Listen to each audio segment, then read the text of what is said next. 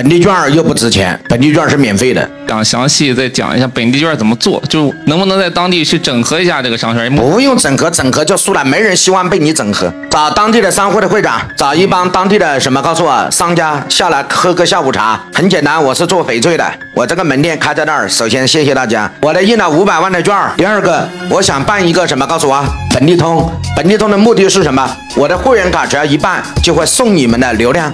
所以你们每个人支持我一个产品，在不亏钱的情况下支持我这个产品，然后非常简单，我这里卖的卡越多，给你引流的流量就越多。一讲大家都通啊，反正我也不亏钱，来一个人我还有机会。首先是不是送礼送到位的？每个店是不是给了他三万、五万、十万的券啊？嗯，你买你的产品送我一个翡翠券就好了吗？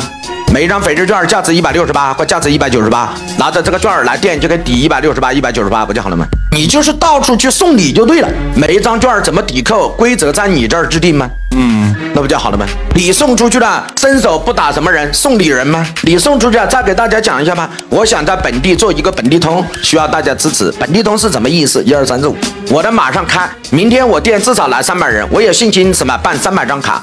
如果每个人什么告诉我都支持我，那我明天至少帮大家每个店引流三百个会员嘛。那首先建立到大家亏不亏钱？不亏钱。第二，能不能把客户引流到你们店？一定有一定的比例。所以我把我的客户全部什么告诉我，给你们，你们只需要拿一款什么产品打个折扣，放点优惠给我就行了。大家都没活路，为什么大家不抱团一起活？反正我也不亏钱嘛。我一个新疆大盘鸡一百九十八，我成本什么告诉我七十块，我还有一百二十八的利润，我让个六十八，我还能赚六十块。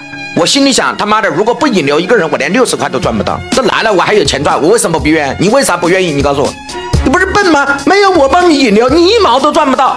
我帮你引流，你还赚六十块，赚六十块还有机会让这个人消费后端。哎，同意吗？他来你这儿总不能他妈的只点一个新疆大盘鸡，吃完就走吧？